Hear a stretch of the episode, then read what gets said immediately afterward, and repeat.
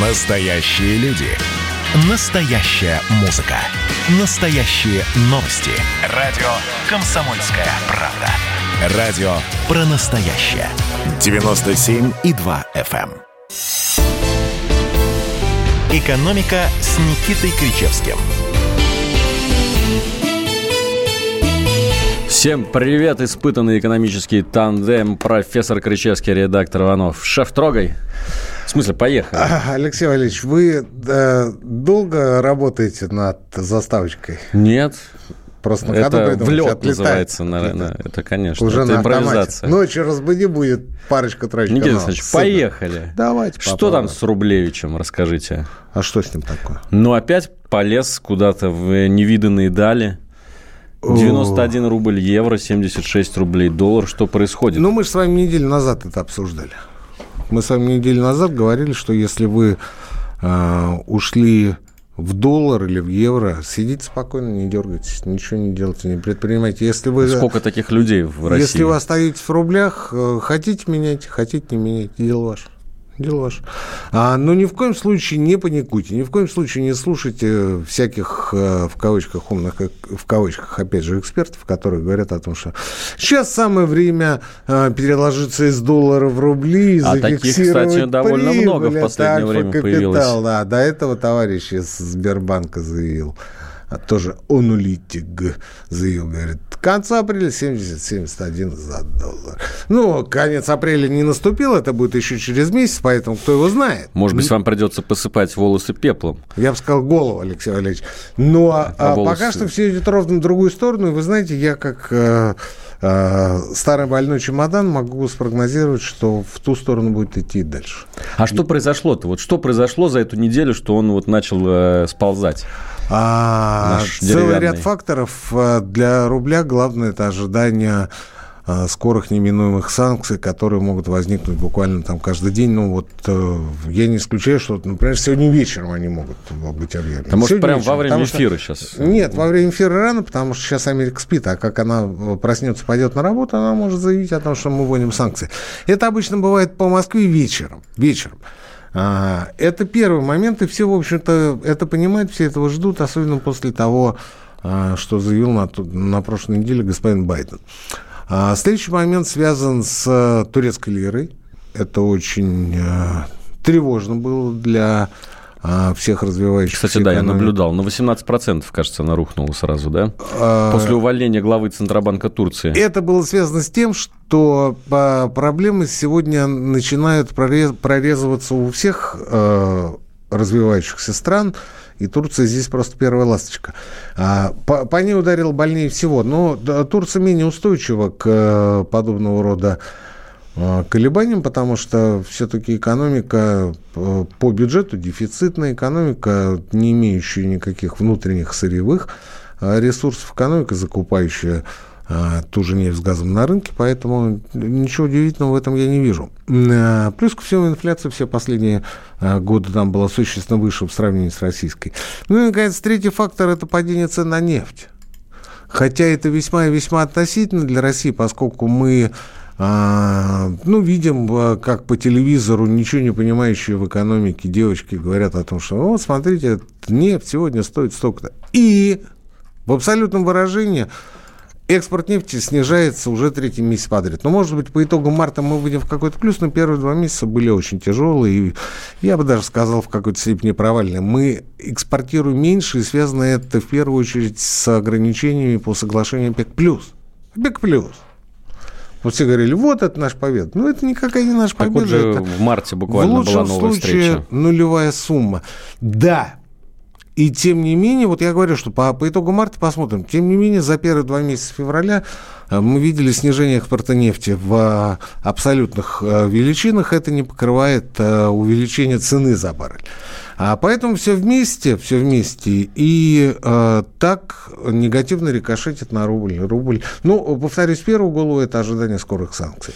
Ожидание скорых санкций, выход из облигаций федерального займа иностранных инвесторов. Вот, кстати, да, этот процесс тоже на этой неделе э, происходил. Может быть, не так активно э, его широкая публика мониторила, но ведь паническая была практически распродажа наших ОФЗ. Ну, я бы не сказал, что она была паническая, она была на уровне э, годичной давности, когда только-только начиналась пандемия, когда вот как раз нефть и упала когда нефть упала. Но тогда не было даже близко никакого разговора о санкциях. И, э, как он сказал, I do.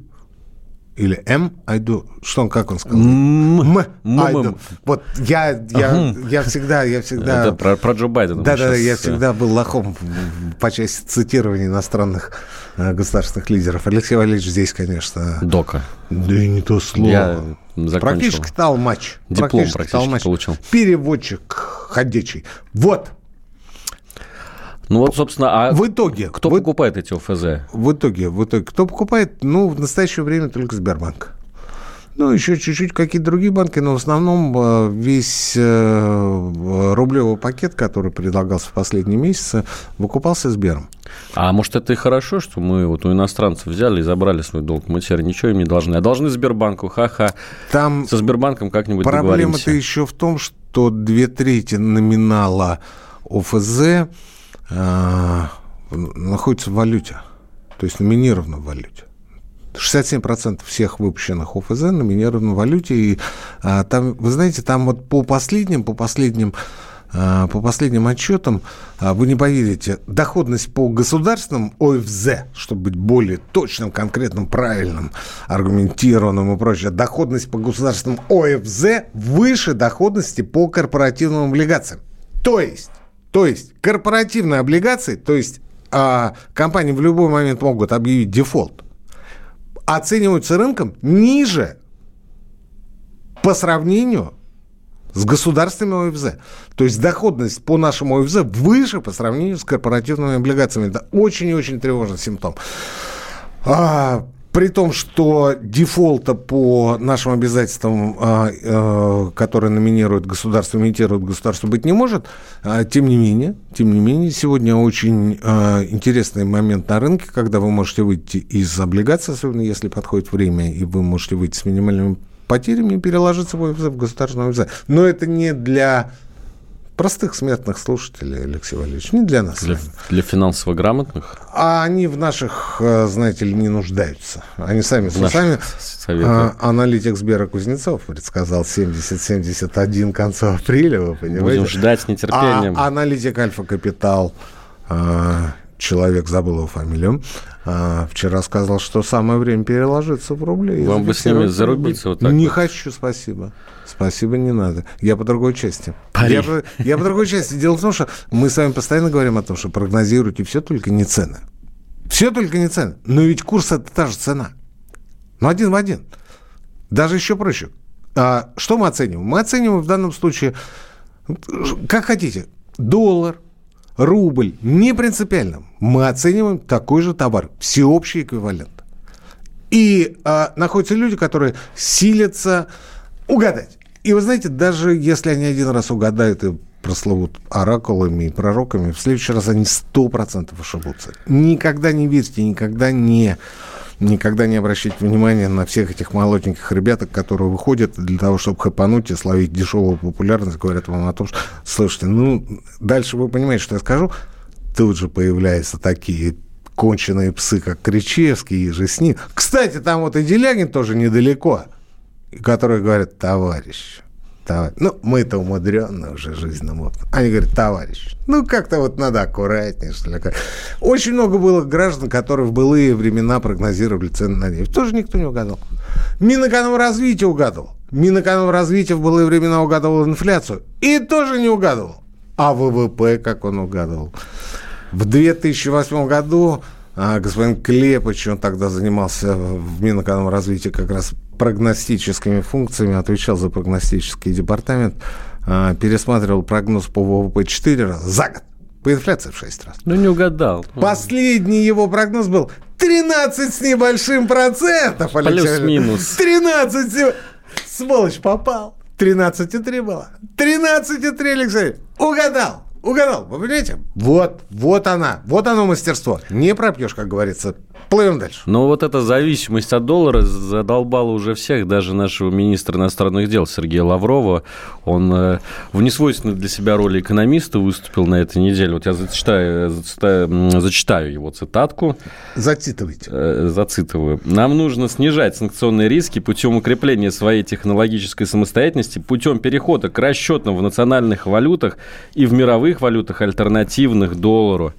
Это вот красивое слово дедоларизация. Слушайте, он поехал в Китай и оттуда э, кусался с Брюсселем, с Вашингтоном, а, со да, про, подряд. про да. Брюссель он тоже сказал, Да, что инфраструктура да. отношений разрушена. Разрушена осталась только Тушин, он сказал. Или не говорил, я не помню. А еще он Слушай, надел может- классную масочку такой, Да, фак, да, да, да, да. Слушайте, карантин. Слушайте, слушайте, это он сказал в Китае, товарооборот с которым, которого с Америкой составляет 598 миллиардов долларов. Ну вот пусть в юанях торгует. Китай получает доллары за свою продукцию.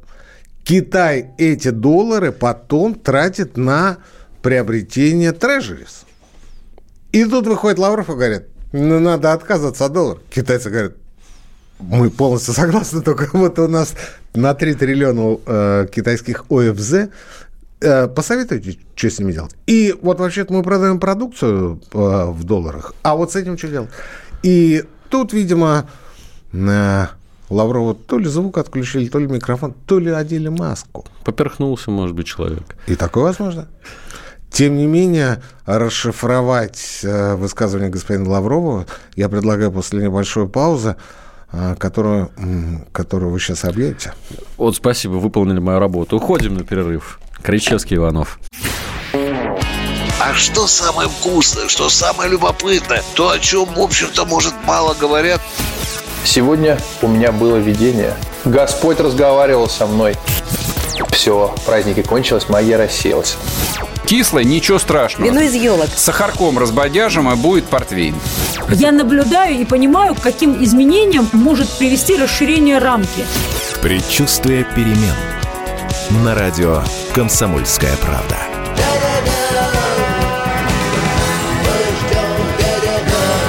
Но извините, пожалуйста, я понимаю, что действительно заниженная лексика не наш стиль. «Экономика» с Никитой Кричевским. Иванов и Кричевский, прямой эфир, радио «Комсомольская правда». Вот нам пишет пользователь блог, китайцы покупают трежерис и устраивают России трэшерис. Такой, да, шутник. Реинкарнация Александра Александровича Блока, да. У нас такой, да. Плюс шутник. 7 967 Шутник, 200 ровно слушайте. 9702, если вы хотите, Еще раз, раз, перебил, перебил, давайте. Плюс я 7, заткнулся. плюс 7, 967 200 ровно 9702. Если вы хотите, чтобы Никита Александрович Кричевский прокомментировал ваше сообщение, пишите нам. WhatsApp, Telegram, Viber, Стоп, стоп, стоп, стоп, стоп, стоп. Вот про Телеграм-то вы проскочили. Telegram. Это, то, это, кстати, та самая соцсеть, или не побоюсь этого слова, мессенджер, где у Никиты Кричевского есть великолепный канал «Антискрепа». Читаю только его каждый день, с утра, вечером, Вот перед сном. Боюсь прослыть нескромным, но мне кажется, что мой телеграм-канал «Антискрепа» в тройке ведущих э, экономических телеграм-каналов. Авторских. Авторских. Не побоюсь этого слова. Мне очень нравится, Авторских. вы там так по пунктам все раскладываете. Знаете, не так вот, как вы в прямом эфире с шуточками, а прям по делу. Ну, это профессорская привычка, чего вы хотите, Вот это вот прям, да, Ну, надо конспект, вот конспектируйте. разжевать, да, чтобы вот первое, второе, третье, вот Ладно, чтобы давайте- было давайте про Лаврова закончим. Он- Слушайте, вот я могу вам сказать, что я услышал, что я услышал в э, его пассаже, в его тезисах. Я напомню, они были в понедельник, в понедельник же Алексей Валерьевич читал в телеграм-канале «Антискрепа» имени Никиты Александровича Кричевского, читал, читал его отзыв. Так вот, я, э, я не для того, чтобы вы сейчас сказали. Так вот, я в э, его тезисах э, услышал прозрачный намек на скорое отключение России от SWIFT. Ну, Он, да, он сказал, что мы должны альтернативные там какие-то системы расчета. У нас э, их нет. Платежные. У нас их А я вот читал сегодня, что BRICS-Pay какая-то система якобы должна Очень появиться. хорошо, С- с- будем с индусами Да, да, а, обмениваться. Да, да. У нас, у нас, у нас сообщениями. 34% товарооборота с ЕС. А, чуть меньше с Китаем. А инфраструктура отношений разрушена, понимаете? Осталось только Тушина. Вот. А, мы вот э, говорим про то, что отношения разрушены, тем не менее, вот я еще раз повторяю, 34% товарооборота по итогам января этого года а, ориентированы на Европейский Союз. С Китаем существенно меньше. С Китаем в 1,7 раза меньше. А в основном, в основном это как раз есть. И в этой связи у меня возникает вопрос. Вы про какие разрушенные отношения говорили, Сергей Викторович? И правда ли, что ваши а, не ближайшие, но, скажем так, недалекие родственники, а внуки, имеют гражданство Израиля? Вот у меня это вопрос. Я же не утверждаю, я спрашиваю, я интересуюсь. Ну, как это вот в этих телеграммах пишут, говорят, что вот, Лавров объявляет джихад доллара, а на самом деле у него внуки а имеют израильские с Израилем паспорта. у нас все хорошо. Израиль – это, слава богу, не Евросоюз. Свифт – это первое, на что я обратил внимание. Второе. А, Лавров сказал здесь, я вас э, цитирую, а вы цитировали Лаврова, э, об укреплении своей технологической... Э, самостоятельности. Да, самостоятельности. Но вы знаете, я здесь не буду стебаться по поводу импорта замещения, разработки новых технологий. Здесь у нас э, полный швах. Я скажу о другом, я скажу о том, что э, дедоларизация, вообще денежное обращение – это инфраструктура. Инфраструктура – а, разработки и коммерциализации технологий. Всего лишь инфраструктура. Такая же, например, как информация, основные средства, что-то такое вот похожее на это. Это не более чем инфраструктура. То есть вот мы... А, электроэнергия туда же. Да? Мы, мы ее используем, мы ее задействуем для того, чтобы развивать свою технологическую самостоятельность. Потому что конечный а, пункт действия инфраструктуры, работы инфраструктуры, это развитие новых технологий и укрепление своего а, технологического суверенитета. Нельзя ставить телегу впереди, пара, впереди лошади, впереди паровоза, я бы сказал. Нельзя. Ну, потому что не поедет. Ну, не поедет. Ну, потому что не телега рулит. Не телега. Телега всего лишь находится позади. А впереди находится нечто другое. А, кстати, вот опять же в антискрепе я задавался вопросом, вопрос был риторический. Э, ведь э, в 57-м и в 61-м году никакого доллара в Советском Союзе не было. И единой валюты европейской тоже не было, а были там марки, фунты, франки, лиры и прочее, да? А спутник запустили. А Юрий Алексеевич полетел. Полетел. А доллара не было? Доллара не было. И, и ничего не было. И колбаски не было и, тоже. Ну, с колбаской я бы поспорил. Я не об этом. Я о том, что а, все-таки, все-таки, наверное, иностранная валюта – это далеко не самый главный аргумент когда вы рассуждаете о технологической самостоятельности. Я имею в виду Сергей Викторович. Ну и, наконец, третий эпизод – Э, третий эпизод, о котором я хотел бы сказать. И снова, вы знаете, снова я об этом много раз писал в антискрепе. Э, третий эпизод. Вот если уж и начинать дедоларизацию, то начинайте с себя. Ну, не с вас с вами. Что с брать? У вас доллар есть? Оно. У меня евро есть. И у меня евро есть. А долларов нет. Долларов нет. Мы уже дедоларизировались. Давно-давно. Ну вот, а, начинать надо с элиты и а, проводить не, а, скажем так, а, мягкую конфискацию, о которой мы сегодня будем говорить, когда коррупционерам будет предложено, не будет предложено, когда коррупционеров будут ловить, если у них а, средства на счетах превышают их трехгодичный а, годовой доход. А, начинать надо с того, что предложить, предложить жесткую амнистию тем, кто имеет накопление активы, недвижимость, а, какие-то бизнесы за границей. Я имею в виду чиновничество. Я имею в виду что? Я имею в виду то, что они в добровольном порядке, в добровольном порядке. Разговор идет принципиально и очень серьезно. Ребят, вы сами в добровольном... Вот я Путин, да? Я Путин. Да? Вот. Допустим. А что допускать-то? Ну, похоже. Ну, вылет. Если один в один. Ну, вот. И я выступаю на а, а, собрании. Ну, послание. Да, и говорю, ребят, дело очень серьезное. Нас действительно будут прижимать. Потому что отношения дошли, пожалуй, до крайней точки, за которой, за которой я не исключаю, что придется распаковывать ядерный чемоданчик.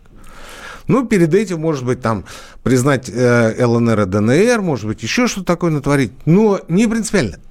Нас не ставят ни в грош. И первое, что они сделают, это отключат нас от SWIFT, а самое главное, это арестуют наши активы за рубежом. Об этом позавчера предупреждал, как вы думаете, кто? Российский Минфин. Минфин говорил о том, что, ребята, готовьтесь, готовьтесь, готовьтесь к аресту активов зарубежных. Готовьтесь. Не уточнив, государственные это активы или корпоративные, или частные. Неизвестно, неизвестно. Э, это надо было у Минфина спросить. Я к чему? Я к тому, что вот я Путин, я выхожу и говорю, значит так, значит так, вот давайте вот сами добровольно, инициативно выстраивайтесь в очередь и в течение ну, скажем так, недели или двух, ну, или месяца, неважно. Переоформляйте все свои активы, все, все. И денежные, и предпринимательские, еще какие-то на Российскую Федерацию. На Российскую Федерацию. Вам это кажется фантастика, вам это кажется каким-то бредом сивой кобылы. Но по-другому сейчас не получится, Знаете, потому что иначе вы потеряете все. А... Иначе, Алексей Валерьевич, вы потеряете все.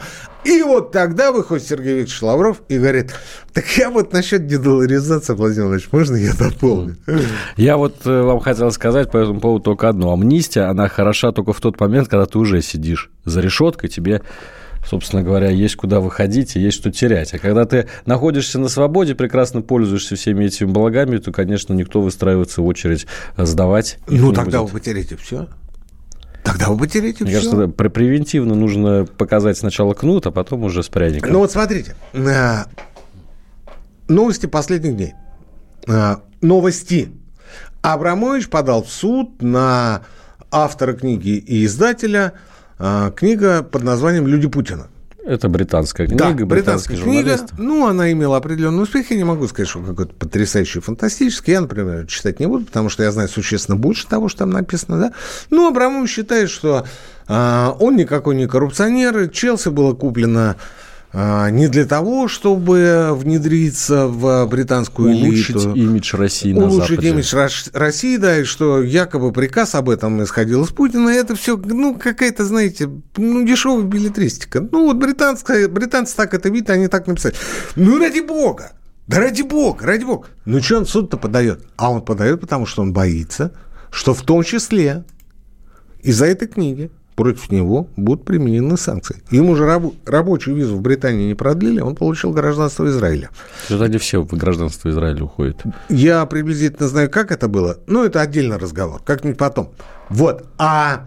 Э, он боится, он просто боится того, что вот за счет, за счет тех фактов, которые были изложены в этой книге, ему скажут, Роман Аркадьевич, ну, э, вот вы же видите, вы не оспорили ничего и так далее. И он подает суд. И вечером выясняется, что, оказывается, а, юристы уже этого издательства говорят о том, что мы сами инициативно предлагали Роману Аркадьевичу и его юристам обсудить и прийти к некому мировому соглашению. Но мы никаких встречных действий от них, движений, не увидели, не услышали. То есть так, как было в 90-х. Пришел, нагнул, пальцы разогнул, понимаете? Призвал к ответу, забил стрелочку, ну, в данном случае в суде, и вот я чемпион. Ну, так же не делается. Но ведь это же даже не атовизм, а это какие-то приемы а, из 80-х, даже не из 90-х. Это какая-то гопота. И это сегодня наши олигархи. А теперь время послушать новости. Через несколько минут снова в эфире Кричевский Иванов. Значит, я самый первый вакцинировался, поэтому меня спрашивают. Поехали, напились и давай, значит, все. Нет больше СССР, мы создали Содружество независимых государств. И скорее хозяину, Бушу, старшему президенту США звонить. Назначьте везде русских, и многонациональные регионы были бы довольны. И дайте больше прав регионам и больше прав предприятий. Итоги с Жириновским. Каждую пятницу на радио «Комсомольская правда». Владимир Вольфович клеймит злодеев – с оптимизмом смотрит в будущее и общается со слушателями. 9 часов вечера по московскому времени. Я все могу сделать. Запросто наведу порядок. «Экономика» с Никитой Кричевским – Мы снова у микрофонов. Ваша любимая передача об экономике. Профессор, народный экономист России Никита Кричевский и редактор Алексей Иванов. Никита вот смотрите, внуки Сергея Лаврова граждане Израиля по рождению. Зять Александр Винокуров имеет израильский ID. Видите, на заборе тоже много чего написано. Я же не утверждаю, я говорю о том, что вот такие данные есть, причем эти данные в телеге публикуются вместе со скриншотами их э, документов. А, Лавров делает абсолютно правильно, что не опускается до опровержений.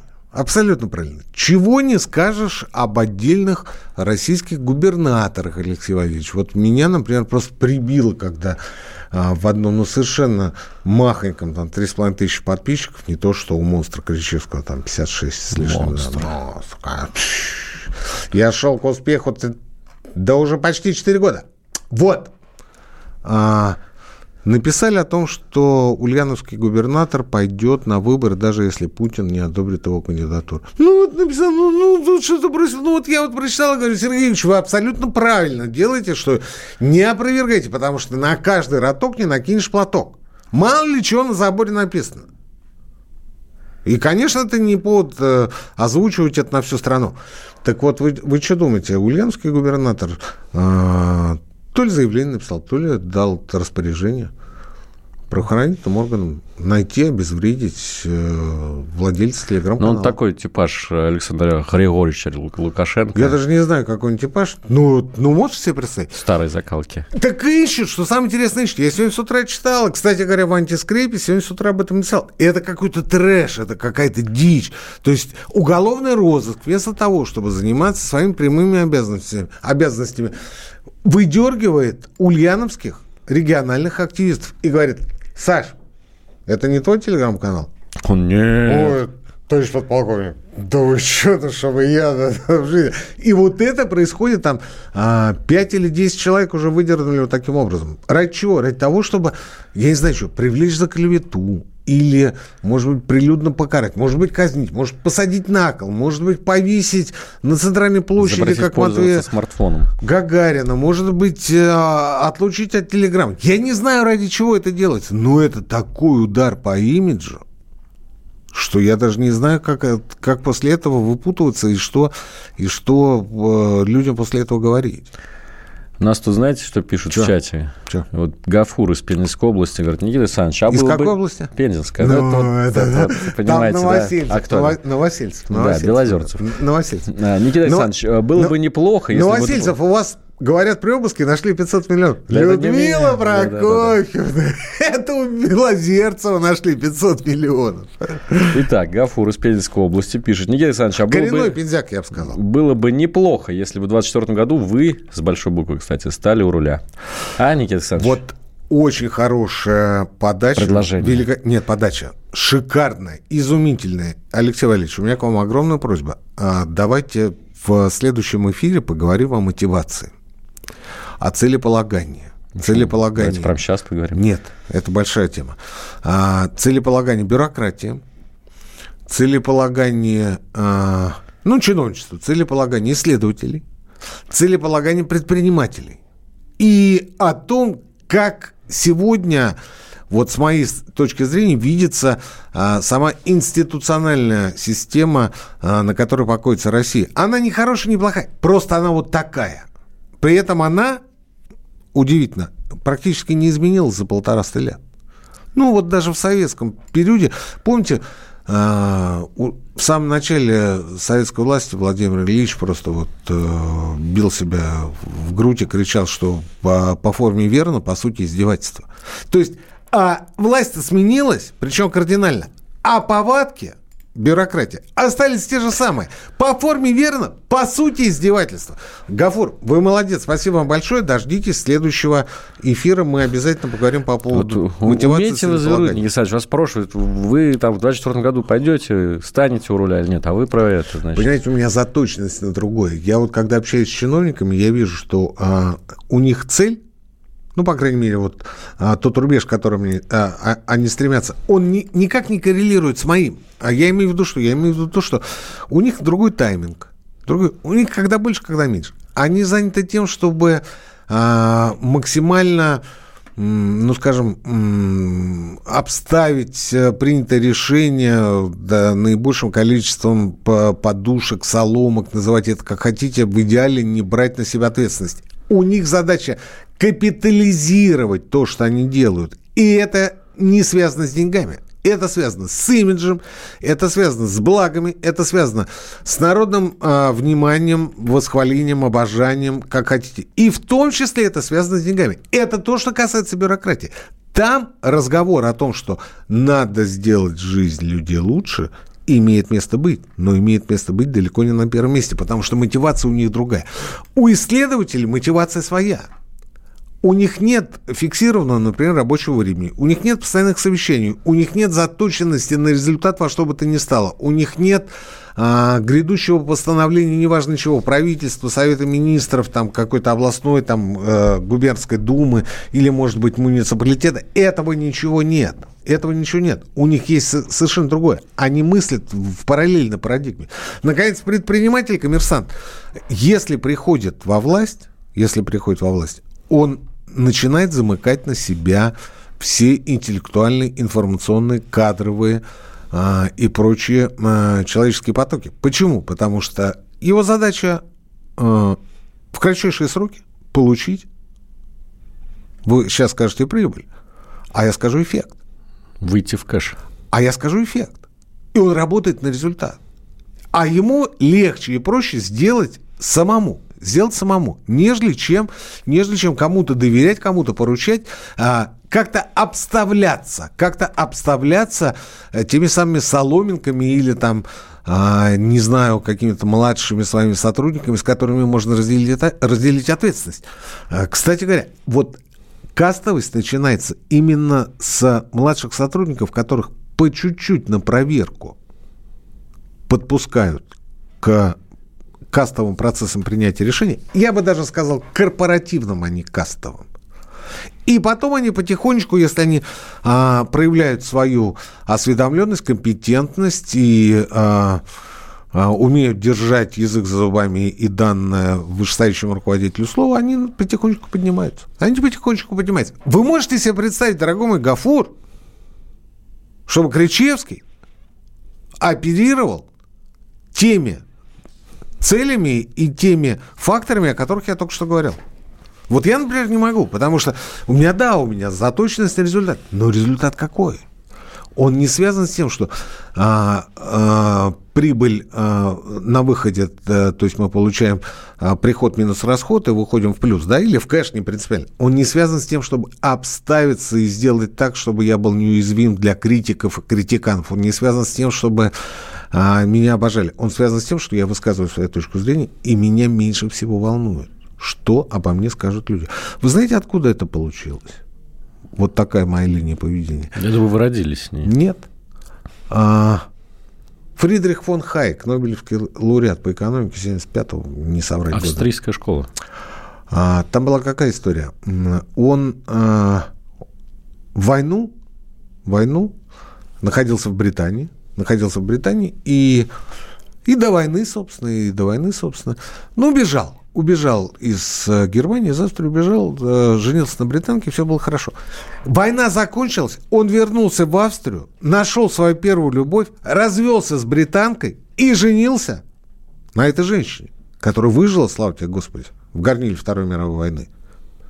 Тут же моментально от него отвернулось все приличное, в кавычках и без кавычек, общество. На протяжении десятилетий его, ну вот только фекалиями не обмазывали.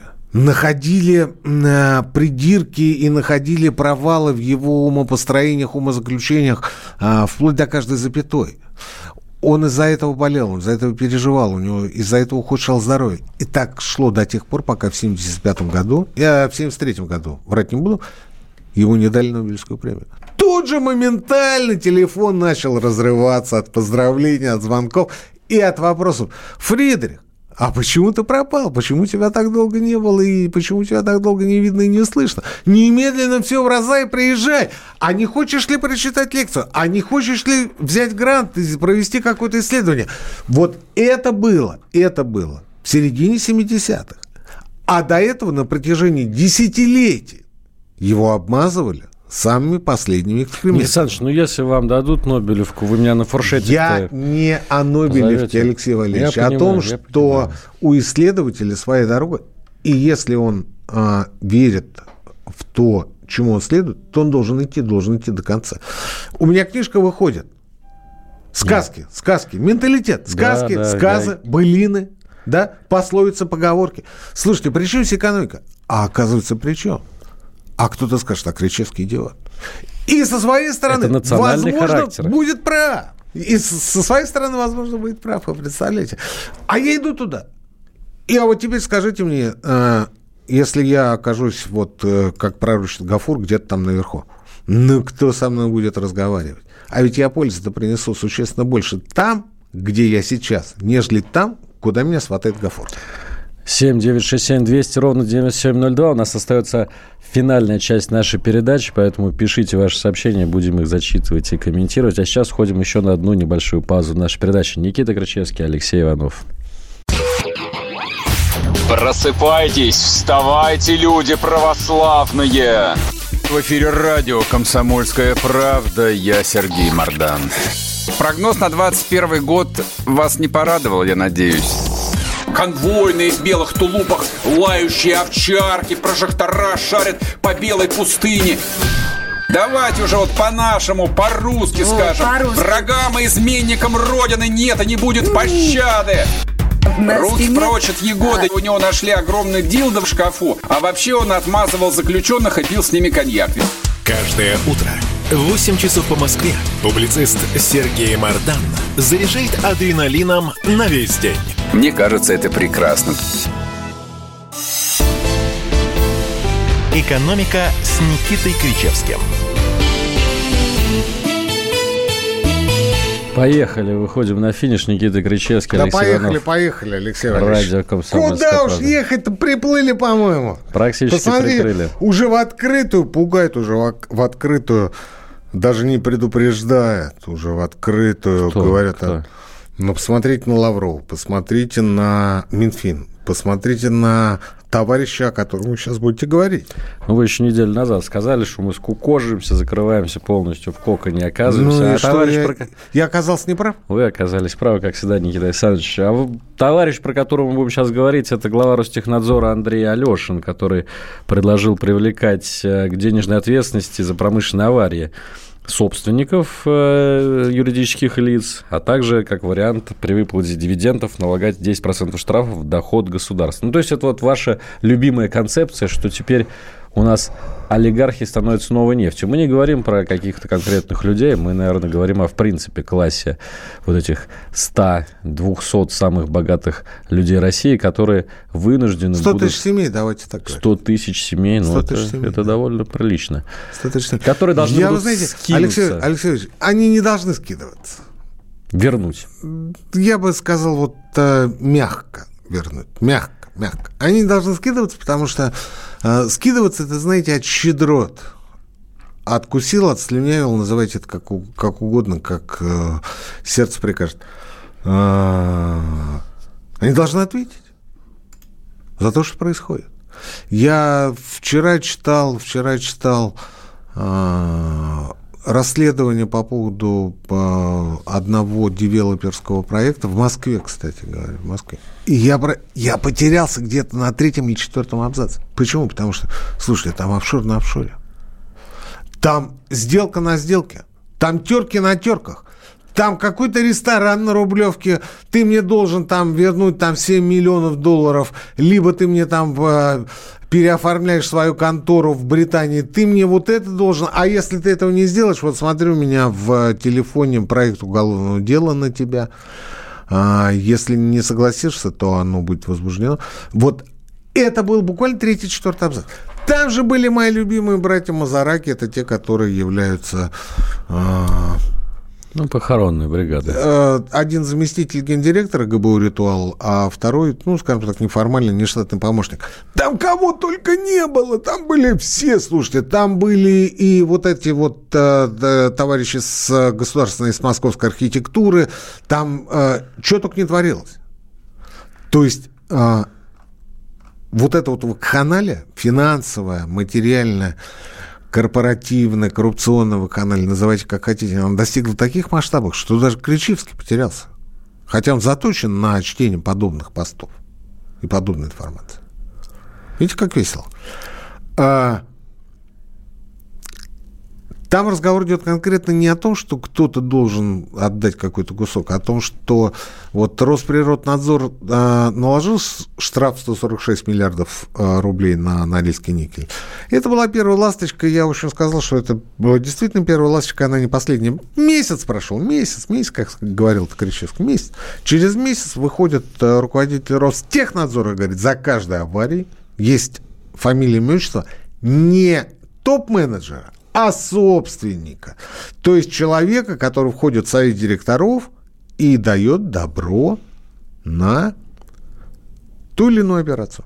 Как правило, в ущерб износу, в ущерб инфраструктуре, в ущерб основным фондам. Ну, тут, наверное, можно только порадоваться за жителей Норильска, потому что эти деньги, которые стрясли с Норникеля, они пойдут как раз на благоустройство этого северного города. И тогда же Кричевский говорил, что за каждым олигархом есть шкаф с кучей скелетов, который только приоткрой, они посыпятся так, что ты закрыть эту дверцу не, не сможешь. Они просто не дадут эти скелеты. И вот Алешин выходит и говорит, вот я считаю, что надо а, штрафовать собственников, и надо, ну, в качестве примера, он, он предложил, в качестве примера, а, они выплачивают дивиденды, а давайте 10% от а, дивидендов в доход государства. Ну, вот при наличии аварии. Вот такое судебное решение. Слушайте, это уже, это уже не прецедент, это уже становится системой. Это уже становится явью, частью, а, частью, скажем так, новой повседневности, новой реальности, новой нормальности. А, опять же, на выходных в антискрепе писал о том, что а, лента за несколько пр- прошедших лет, это сеть гипермаркетов лента, да, а, получила штраф 670 миллионов рублей от ФНС не поперхнулись, не поморщились, выплатили, не оспаривали. Все тихо, спокойно. 670 миллионов рублей на ровном месте, представляете? Они говорят, ну да, ну да, мы не, мы не спорим. Потани не оспаривают, лента не оспаривает, и никто не оспаривает. Мы согласны, мы согласны. Потому что они понимают, что дальше будет хуже. Дальше будет не только национализация, дальше будет еще уголовное преследование. Дальше будут проблемы, которые будут существенно серьезнее, нежели чем а, просто рассчитаться и отдать несколько десятков Ну, неплохой способ пополнять рублей. бюджет, чего уж там говорить. Ну что, друзья, на этом у нас подошло к концу время нашей передачи. Давайте через неделю мы, увидим, мы услышимся с вами, прочитаем все ваши вопросы. Всего вам доброго. С вами были Никита Крычевский, Алексей Иванов. Экономика.